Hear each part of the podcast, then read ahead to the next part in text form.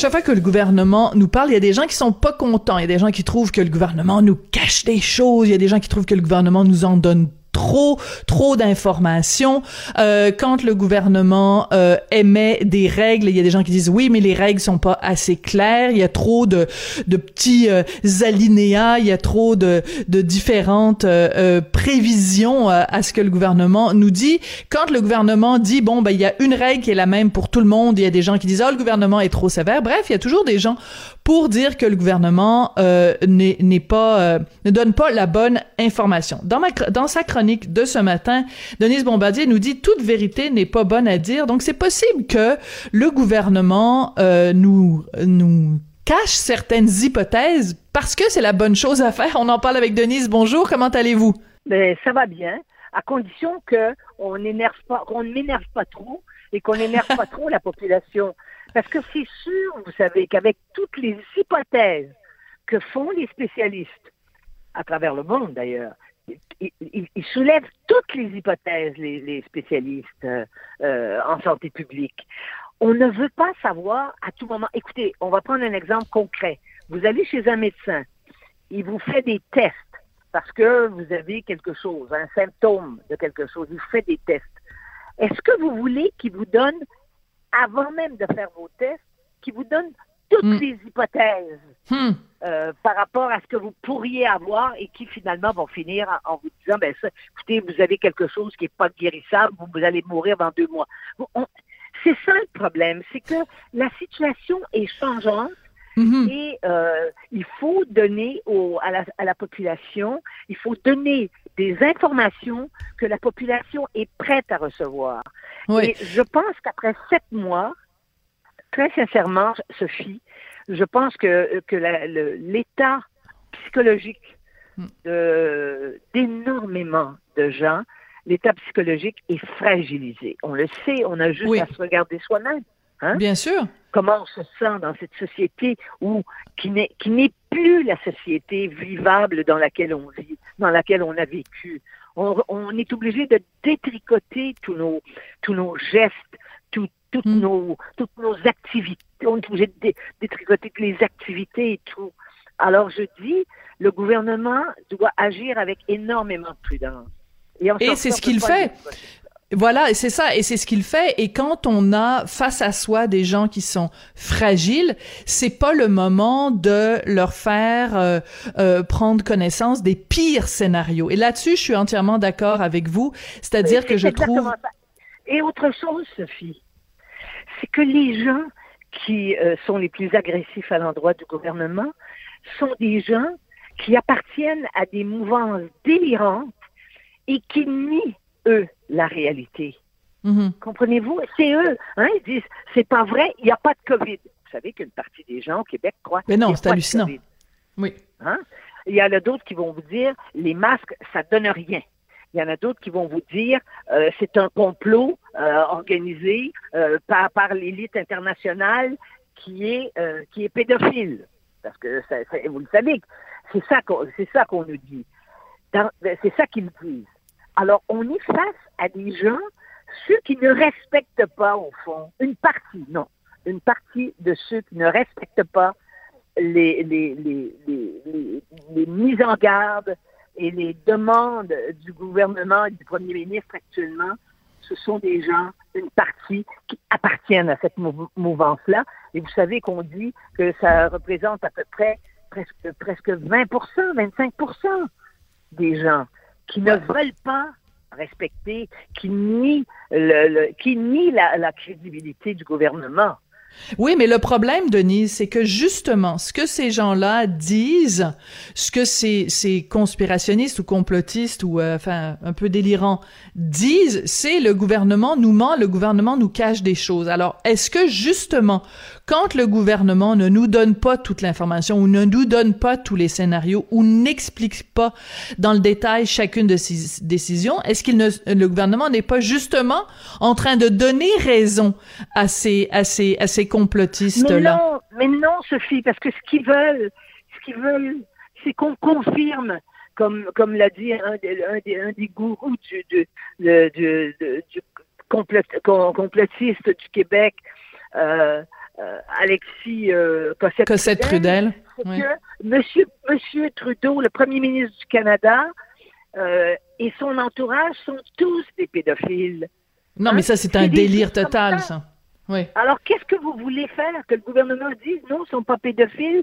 Non, Madame, Madame, euh, Madame Clinton n'a pas, n'a pas dévoré des enfants euh, dans son, dans son, dans, dans, dans, son, dans son comportement euh, satano-pédophile, parce que c'est une, des obsessions, ça, des, des, des, complotistes. Et ceux qui disent c'est ma liberté, je veux pas mettre de masque et, vont, et donc ils vont vous dire c'est au nom de ma religion, vous savez qu'il y a eu il y a eu euh, presque 400 morts à Brooklyn dans une petite communauté assidique qui veulent pas porter le masque.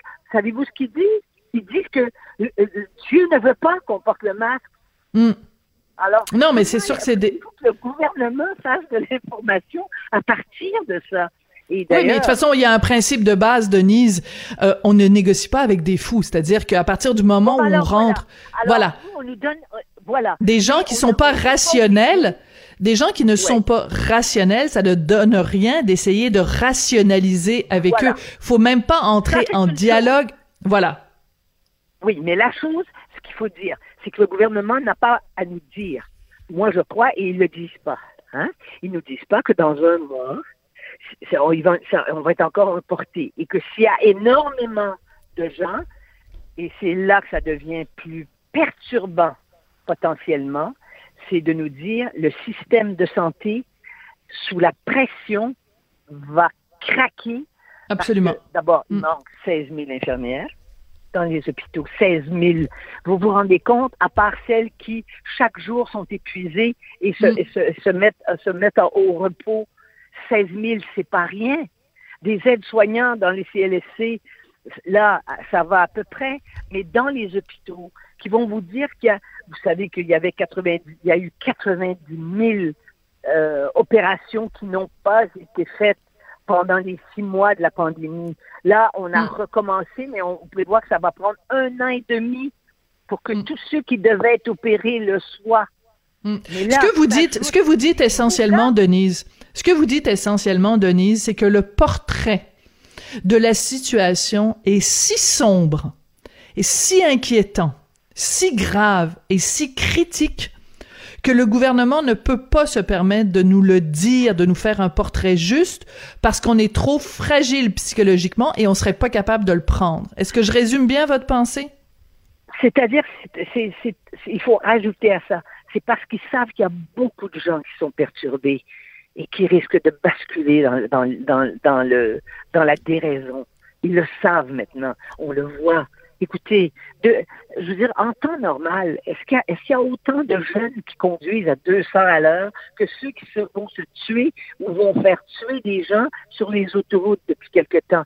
Est-ce que, nous, on, on à Montréal, on vit à Montréal toutes les deux, est-ce qu'à Montréal, euh, euh, quelques fois par semaine dans le vieux Montréal ou alors ben, à Montréal-Nord ou alors à Laval, le soir, euh, il y y a des jeunes qui, qui, sont armés et qui se tirent dessus deux, trois fois par semaine. Les faits divers nous amènent à nous dire que les mm-hmm. gens sont les gens sont ont perdu la raison.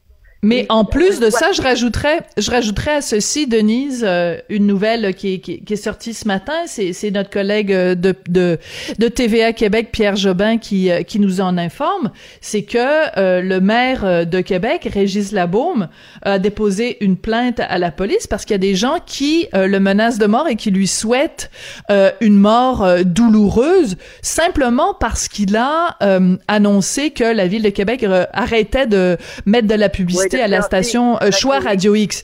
Donc, il y a une espèce de, de, de, de délire, d'enflure verbale où dans un temps, dans une époque normale, les gens réagiraient en exprimant de la colère. Mais là, c'est, c'est plus de la colère, c'est de la haine. Ce sont des menaces de mort. Il y a eu des menaces de mort contre François Legault, contre Pascal Bérubé. Là, des menaces de mort contre Régis Labaume. En effet, il y a beaucoup de gens qui sont sur le petit bord de péter les plombs, là et d'autres et d'autres menaces de mort de personnes connues dont on, qui sont pas rendues publiques et c'est correct que ça ne soit pas rendu public parce que ça va trop affoler les gens. Vous voyez bien les gens de la difficulté à se contenir eux-mêmes et surtout on ne sait pas quand est-ce que ça va se terminer. Parce qu'au fond, ça se terminera véritablement le jour où on aura un vaccin. Mais si un vaccin, il faut attendre encore un an pour en avoir, comment vous faites? Et c'est pour ça qu'il ne faut pas que les, partis d'opposition euh, politisent ce débat-là.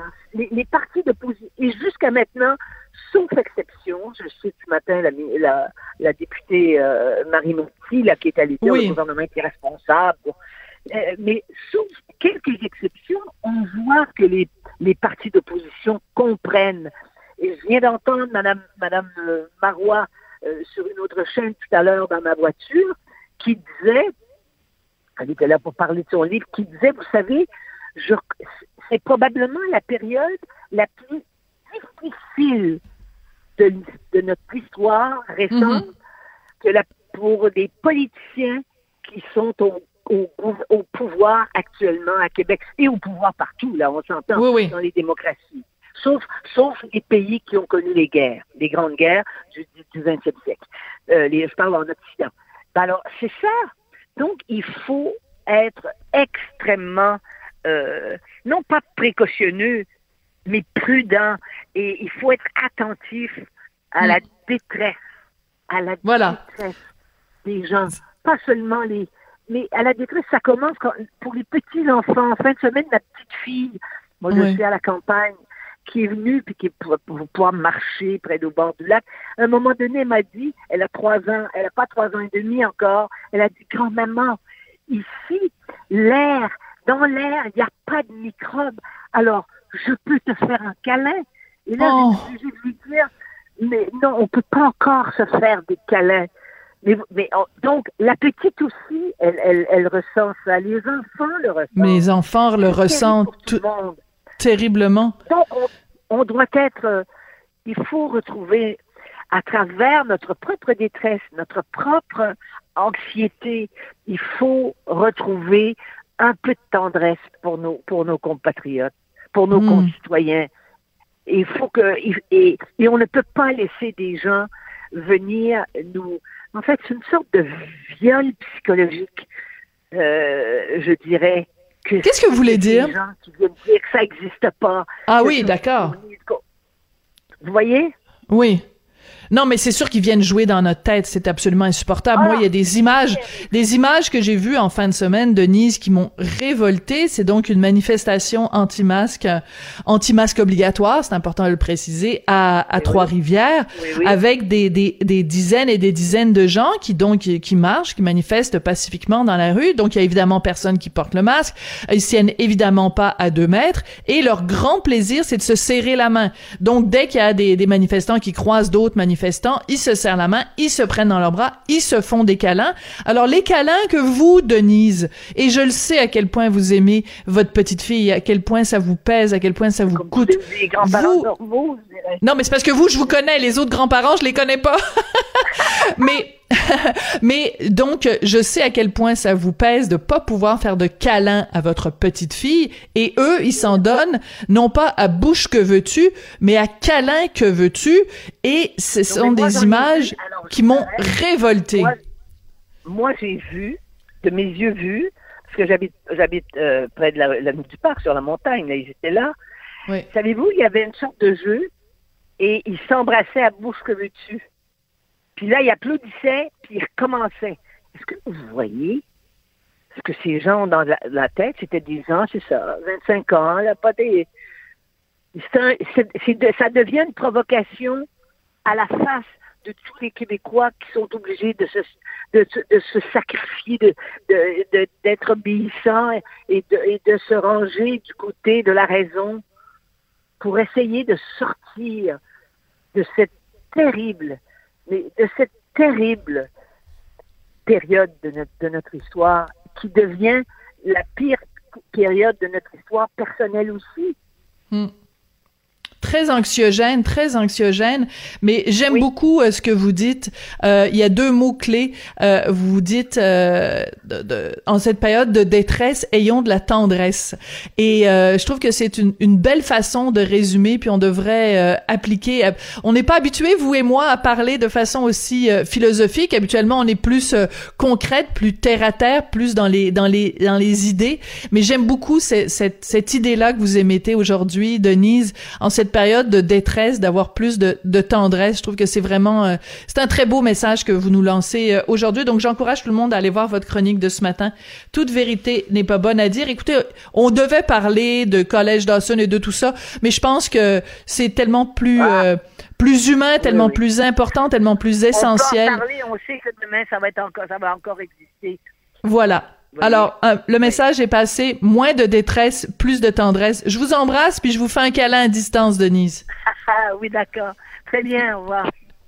Denise Bombardier, donc, euh, ben vous le savez, hein, c'est une amie à moi. Je je je m'en cache pas. Et euh, les quelques fois où on a pu se voir au cours des derniers mois, Denise et moi, ben on a toujours cet élan de tendresse l'une envers l'autre et à chaque fois on, doit s'empêcher de se faire euh, des câlins. Alors c'est pour ça que euh, je trouve ça vraiment choquant les images euh, que j'ai vues en fin de semaine de cette manifestation anti-masque à Trois-Rivières. On est on est des dizaines de milliers, des, on est des millions à ne pas pouvoir euh, en prendre dans les bras, dans nos bras, les gens qu'on aime. Je pense à mon mari qui peut pas prendre dans ses bras ses filles de 21 et de 24 ans depuis le mois de mars de cette année.